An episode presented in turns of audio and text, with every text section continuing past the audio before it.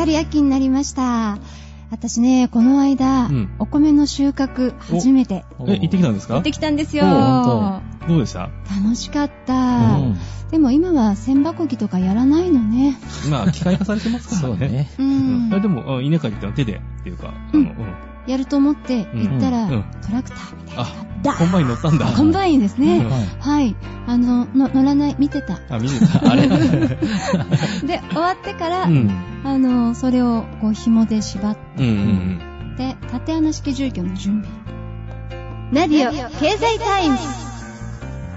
うん。いやいやいやいや。そうだよ。干すんだから、まず一回。ああ、そうそうそうまず干す準備ね。うんそこまでで、うん。で、あのーお食事会になったので、美味しいお米を食べて、うん満足して帰ってきました。なるほどね。そこで収穫した新米じゃなくて、うん別に用意してあったのね。別のやつねそうそうまあ他の、あのところですでに収穫されたもんだと思うんですけど、古代米っていうの3種類。古代米って、あはの、い黒いやつ？そう、黒いのと、あとね、みうん緑のもあるんですよ。おへおー、面白い。珍しいですねええいい体験をしてきました。あうんーあ、黒いのっていうか、こうちょっと赤くなるやつね。あーあれは、そうねうんあの、普通のご飯に混ぜて、あはいのちょっとお赤飯っぽくして食べたことはあるんだけど。うんそうですね。うんあの、もち米との相性もすごい、うん。いい感じで。はい。どこまで行んですうかちのね、隣町。ほう。あ、もうすぐそうだ。うん。はいはい自転車でうん2、30分かかんないぐらいのところですかうね。んどんな田舎に住んでるか、バレバレですけどね。いやいやいや。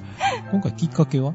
あ、きっかけはね、たまたま、あのー自分のお仕事関係お仕事関係で、はいはい。はい、ちょうどうん。知り合った方がうん。呼んでくださって、収穫があるから、よかったら来ないというね。うん。はい。で、思い切って行ってみましたよう。ん。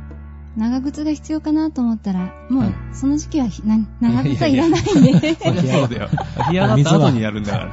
うん。うん。でも楽しかったですよ、とってうも。ん。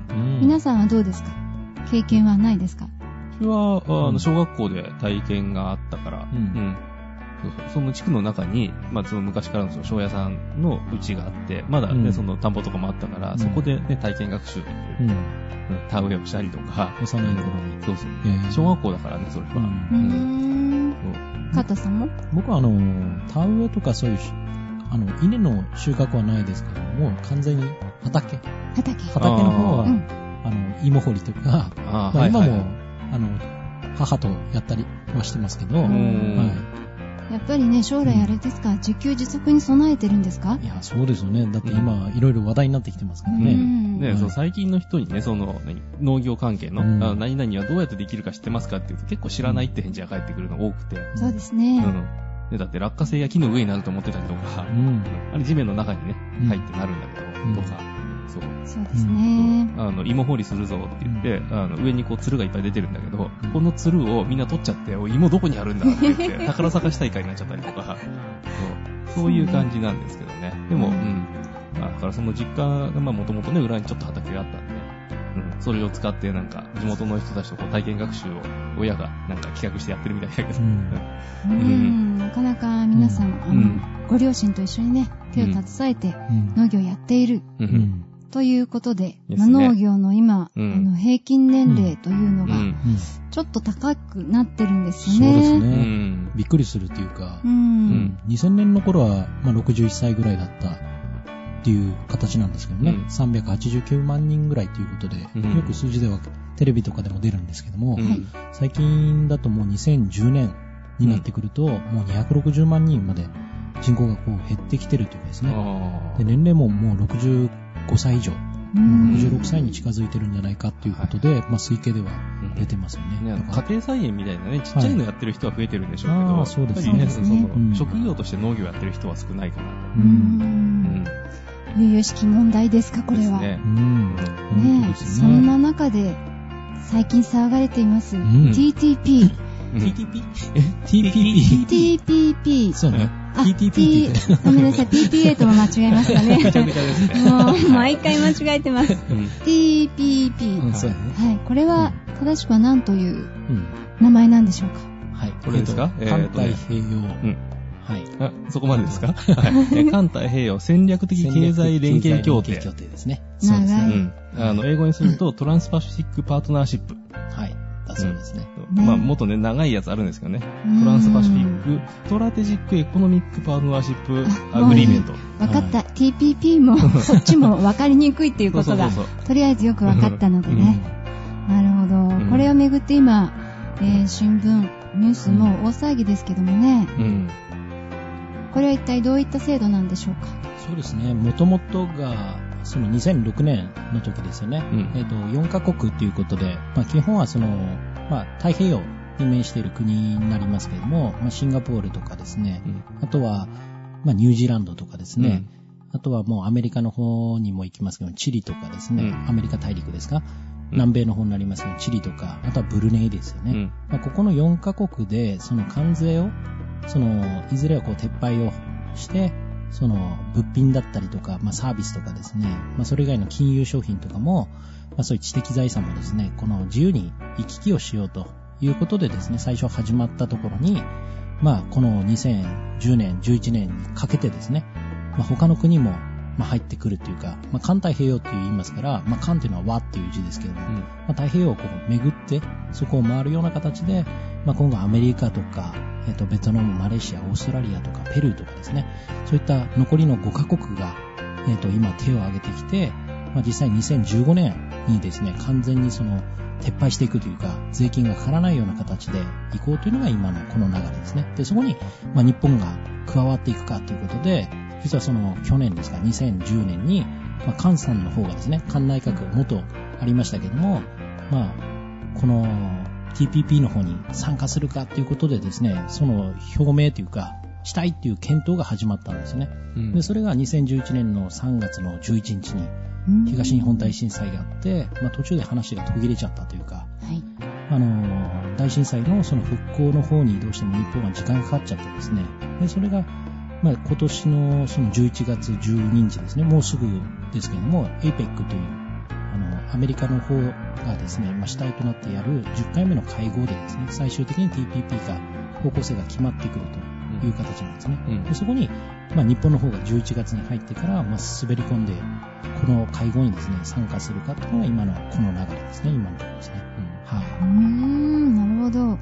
えこの TPP 制度、はい。実際あの各省庁でね、こういろんな意見が出てるそうなんですけど、い。はい。いろいろ今、資産計算っていうのがされていて、まあ、特には今、農林水産省とうん。経済産業省と、あとは内閣府という形ですね。えっ、と、大体どれくらいこう資産が、この、まあ、結論から言うと、儲けがあるのかないかということなんですけども、うん。まずその農林水産省の方から出ていたのは、まず参加は反対という形ですね。これは、まあ、農作物とか、まあ、こ国内の、まあ、農業がこのダウンするんじゃないかということで、まあ、当時は、去年ですかね、うん去年は、まあ、11兆を超えるような形でマイナスかなと、GDP でですね、国内総生産でマイナスになるんじゃないかなと。うん最近だと7.9兆円マイナスぐらいということでですね、うん資産計算がされてた多少緩くはなったけれども、うんまあどっちにしてもマイナスだろうと。マイナスと。なるほど。いうことですね。でもう一つ、あの、経済産業省はいの。方から出ていたのは、まあ、この参加しないと逆にこのマイナスになるとかですね、まあ、そういう形では出てましたね。で、それが、まあ、あの、10.5兆円ぐらい参加しないとなるとマイナスになるんじゃないかということですね。だからうん、その参加すればじゃあプラスになるのかって言ったらそこは、まあ、ちょっとまだ微妙というかですすね。そのはい TPP そのものが、まあ、始まってしまったとしたら、どれだけのけ効果が、まず外側に勝手にあります。うん。その状態に対して、じゃあ参加した時としなかった時で、日本がプラスなのかマイナスなのかっていう。で参加しなかったら、い相対的に10.5兆円マイナスだろうと。おー、大きいですね。参加しなきゃいけないっていう言い方ではないかもしれないですね。うんただその参加しといた方が得かしなかった方が得かっていう、その比較の時にしなかったら損をする。要するにしたら方が得だよということが言いたいのが経済産業省。そうですね。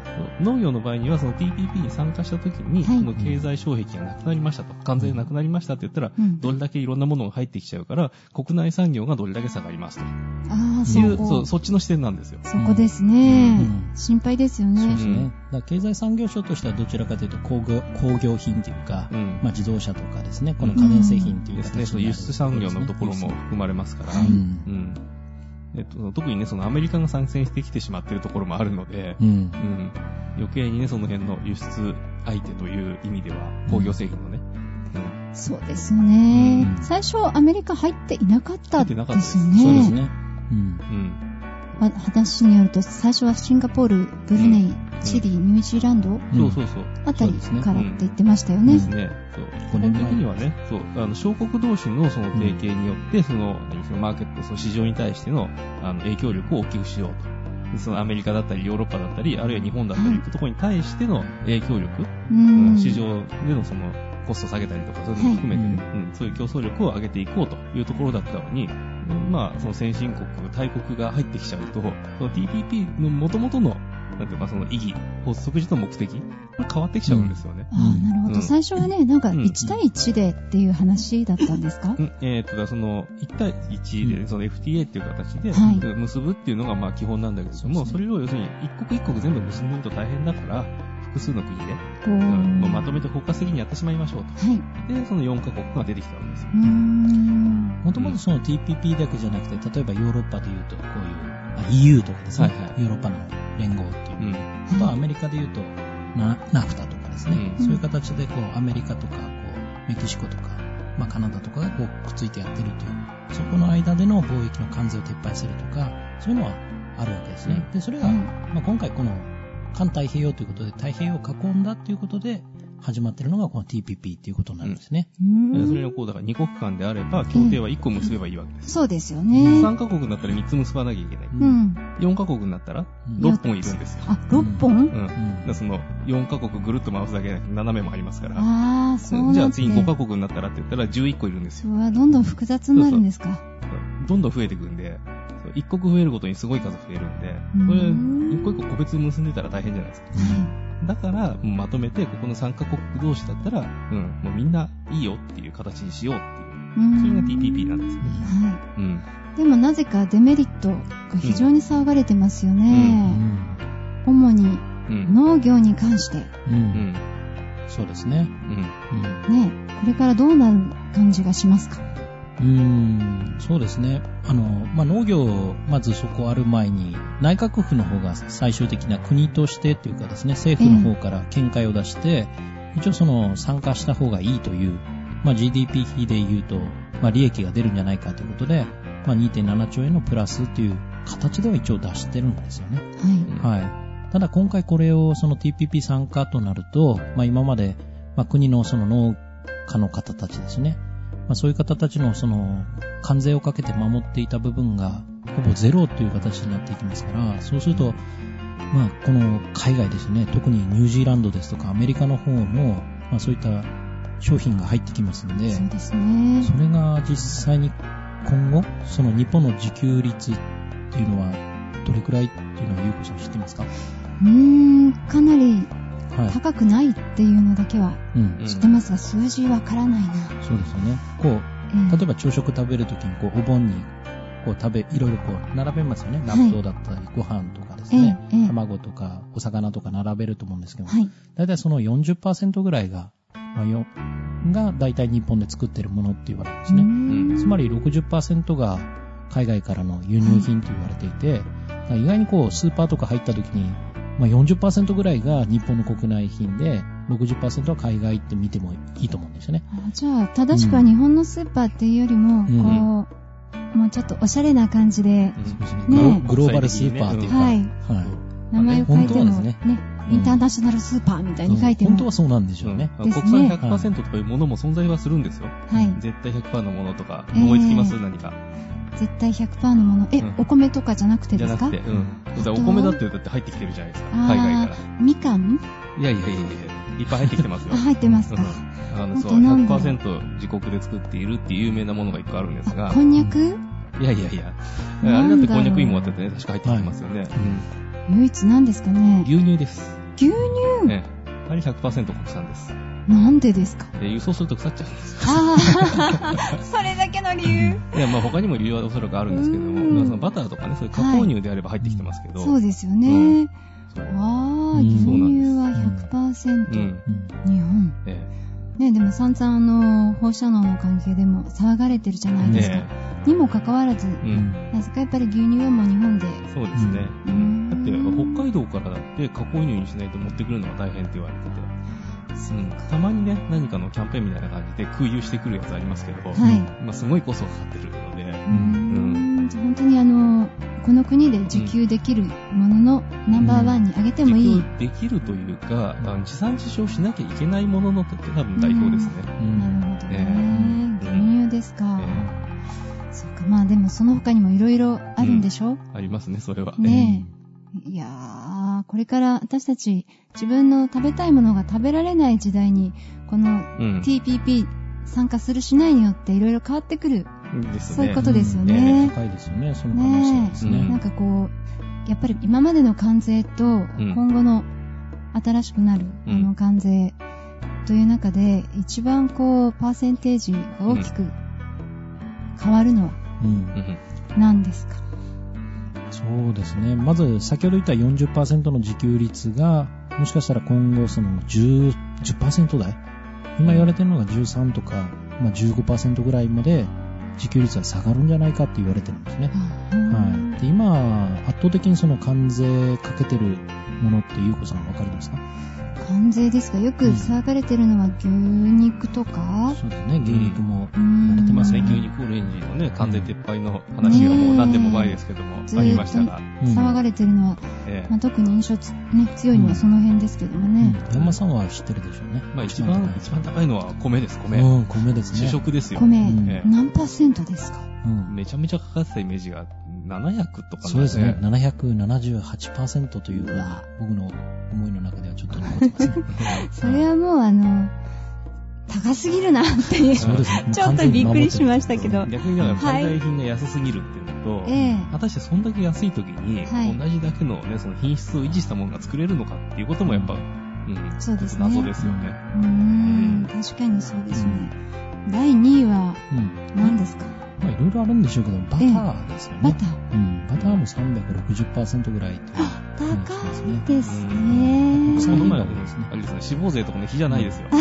本当ですね。うんこれはすごい360。うんでもお米の半分そうですね。う。ん。ですか。うん、結構スーパー行くといろいろ最近味がなんか出てたりしますよね、バターもですね。えうん。はい、マーガリン味に近づけていたりとか、あ、いや、あれはね、はいそのマーガリンを、あそうなんですね。そのバターが不足してるから、マーガリン、要するに植物油脂なんだけれども、あバターの味に近い、近い。うん動物油脂に近い味のものを作りましょうって出してる。あ、それそうそバターの方方は、あの、うん。えっ、と、食塩不使用だとか、あとは、何？発酵のその過程が違うだとか、うん発酵バターってね、うんなったりしますけれども、うん。あれもね、やっぱ味違うことは確かに違うんですよ。うん。まあ、それにこう比例するぐらいの勢いでお金どんどん高くなってるので。うん。困りますね。種類だけでもバターコーン行くとものすごいありますね。ありますねうん20種類ぐらいあるんじゃないかなというぐらい。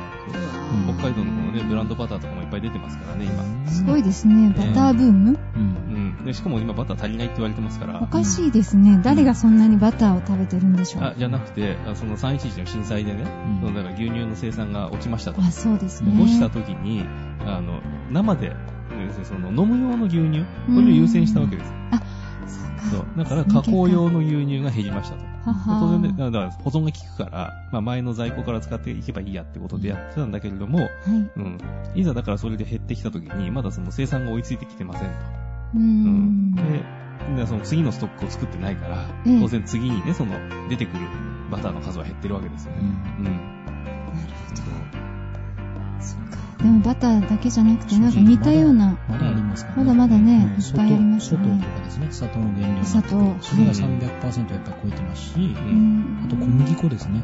うどんとかパンの元になる小麦がまあ250%ぐらいですね、かかってますんで、そういったものが、あの、下がってくるとなると、かなり激安品がですね、はい。入ってくるような形になりますね。はい例えば、あの、ちょっとこう、皆さんが覚えてるので言うと、例えば、さっき言った2006年の FTA ということで考えればえ、え。チリですよね。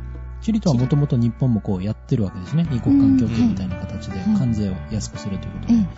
マンゴーが2006年ぐらいからこう入ってきたのって皆さん覚えてないですか、ね、はいはい。そうですね。いろんなヨーグル。トと一緒とか、いろんなところで食べられるようになったじゃないですか。ええはい。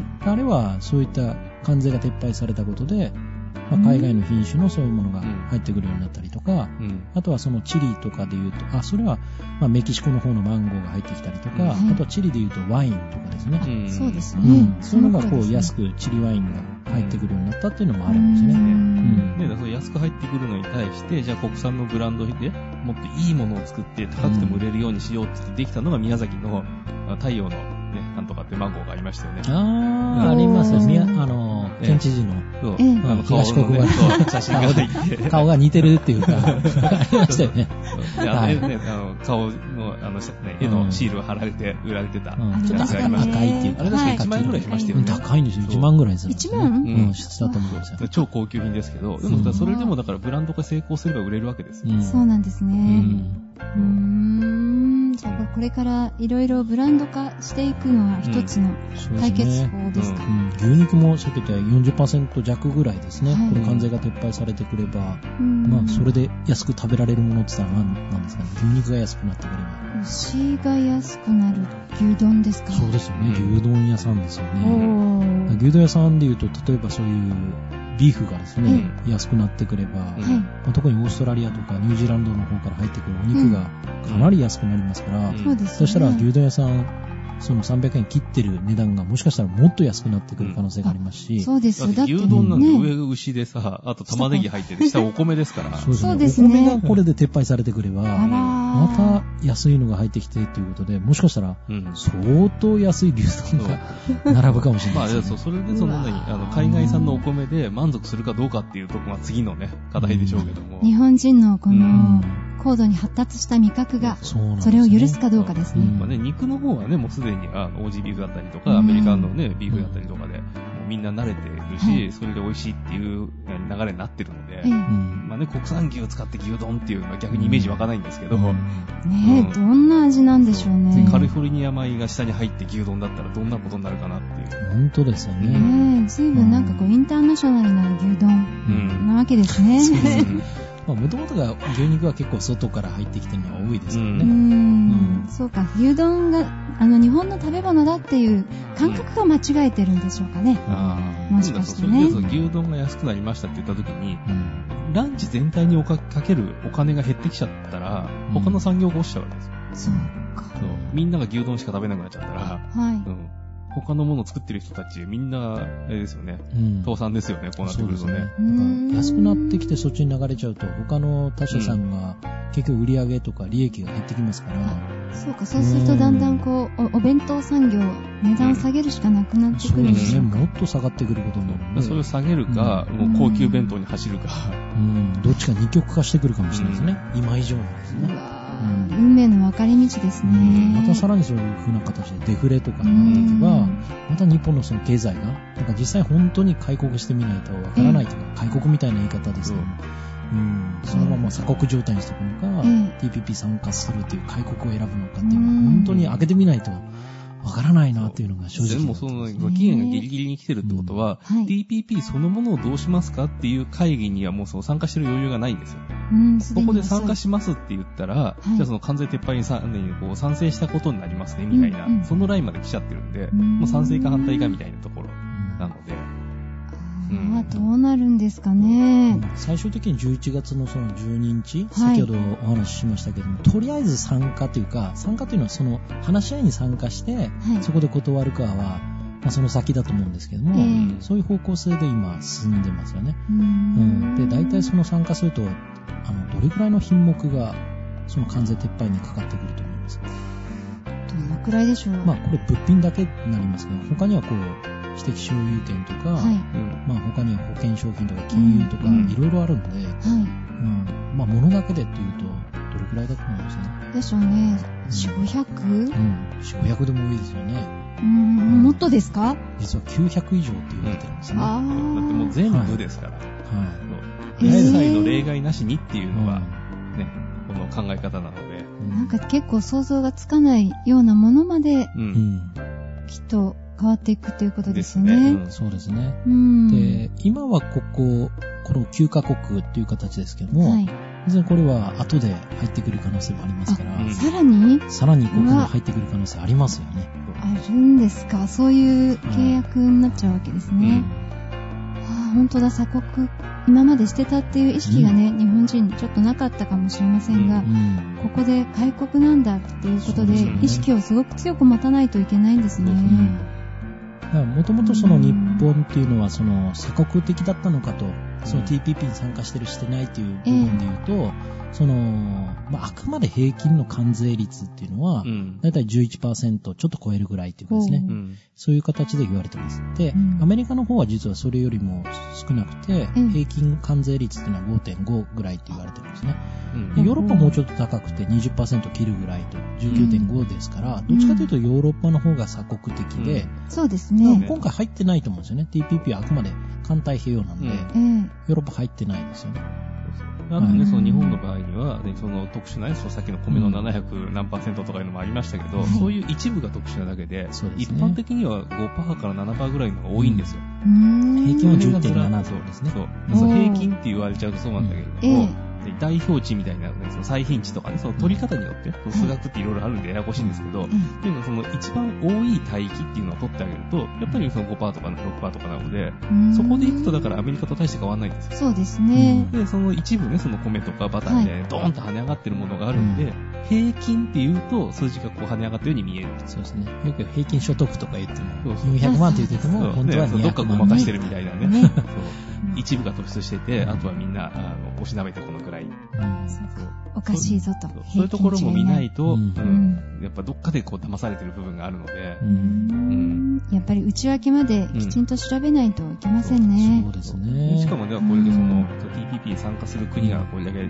ぱい出てきましたって言った時に、その各国の GDP を加えた時に、はいさあ、どこの国が何パー占めてるかっていうのが、これがね、日本とアメリカで90%占めてるんです。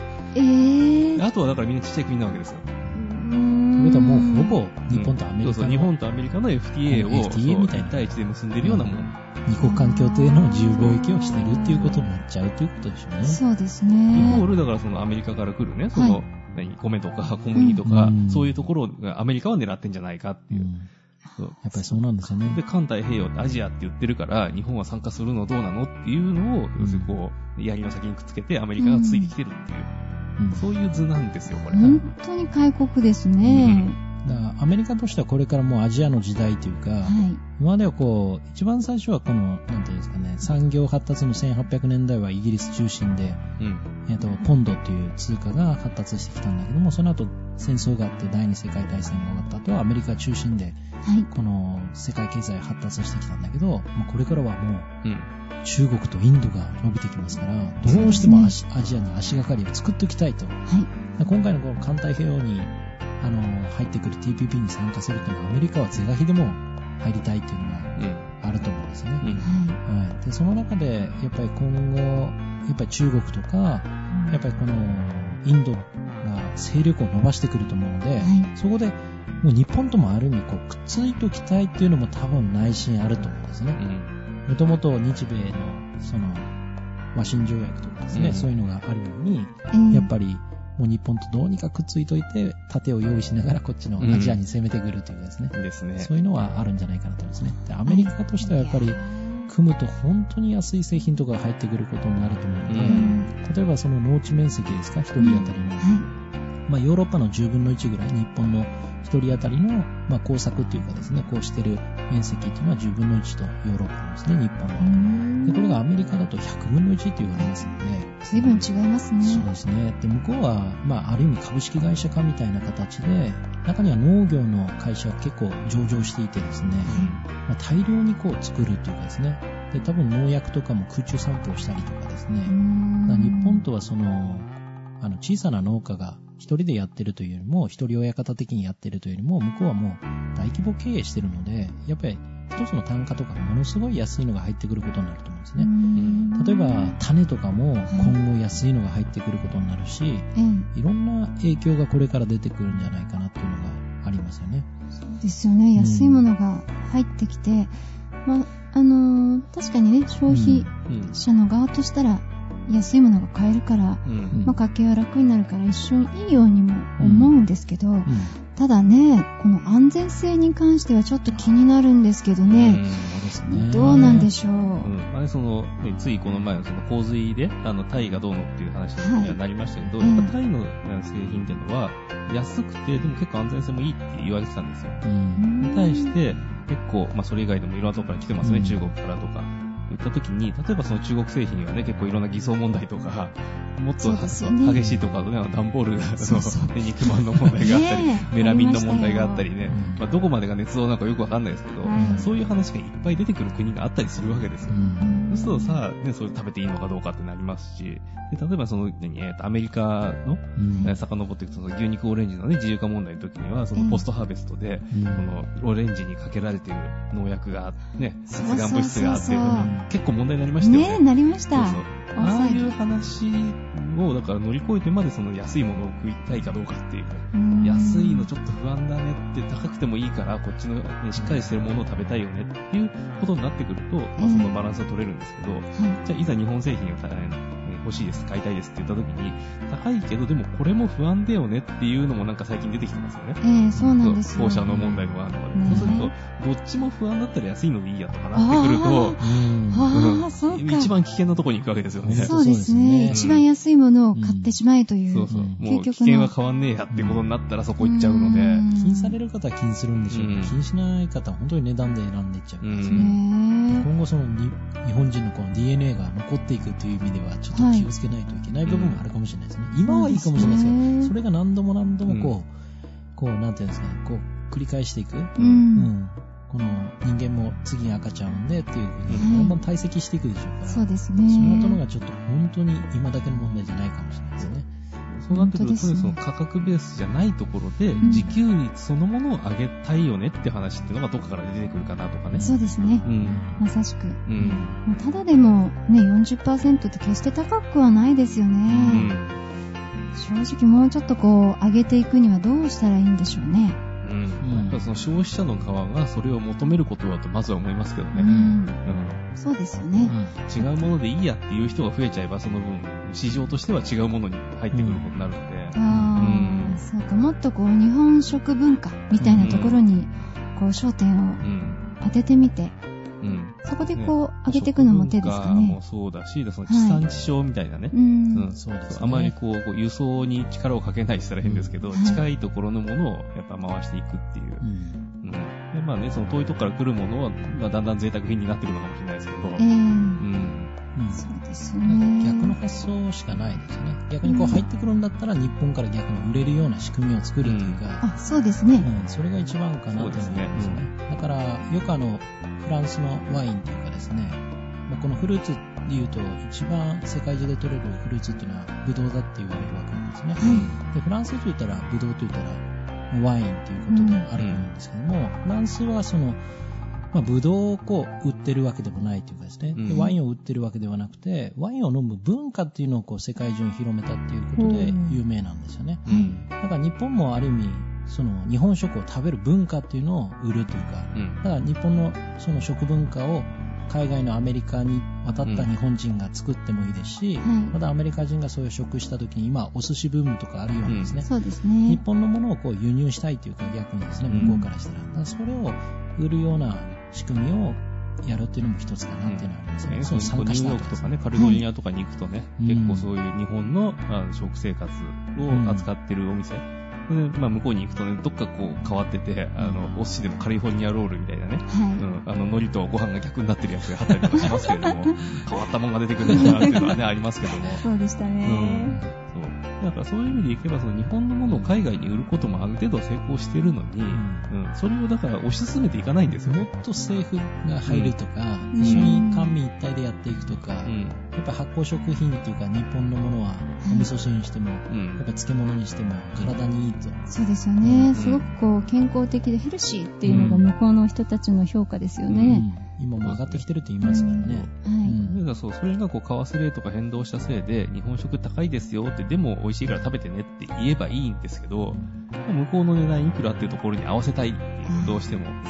でその日本の商売ってどうしてもそこがあるので、うん。そうすると、何その為替のね、あの変動でマイナスになっても、その分被っちゃえっていいう、うん。そういうね、やっぱどうしても日本の、ね、その小習慣みたいなところがあるので、うんそうですね、為替っていうところでもちょっと意識しないといけないですよね。ですね今、うん円高、円高っていうことで、そうですね。うん先日もその為替介入という、うんあったと思うんですよ。政府の方が介入して、ええ75円台から79円台まで持ってったっていうのがありましたように、8兆円ぐらいね、動かしたって言ってますよね。そうですね。かなり4兆円ぐらい、あ、4円ですか。4円動いたということ4円動いで、これは本当に久しぶりの、あの、ここまで介入したというふうなええ大きなニュースになってましたね。うん円が高くなったということは、海外からすると円が強いので、うん。やっぱ日本のものを買えないというか、そうですようん。ね。逆に言ったら日本が輸出するときに値引きして売らないと、うん。向こうの貨幣価値と合わないからということで、うん。その辺もやっぱり考えないといけないのかなっていうのがありますうよね。ん。そう。かあある程度ね、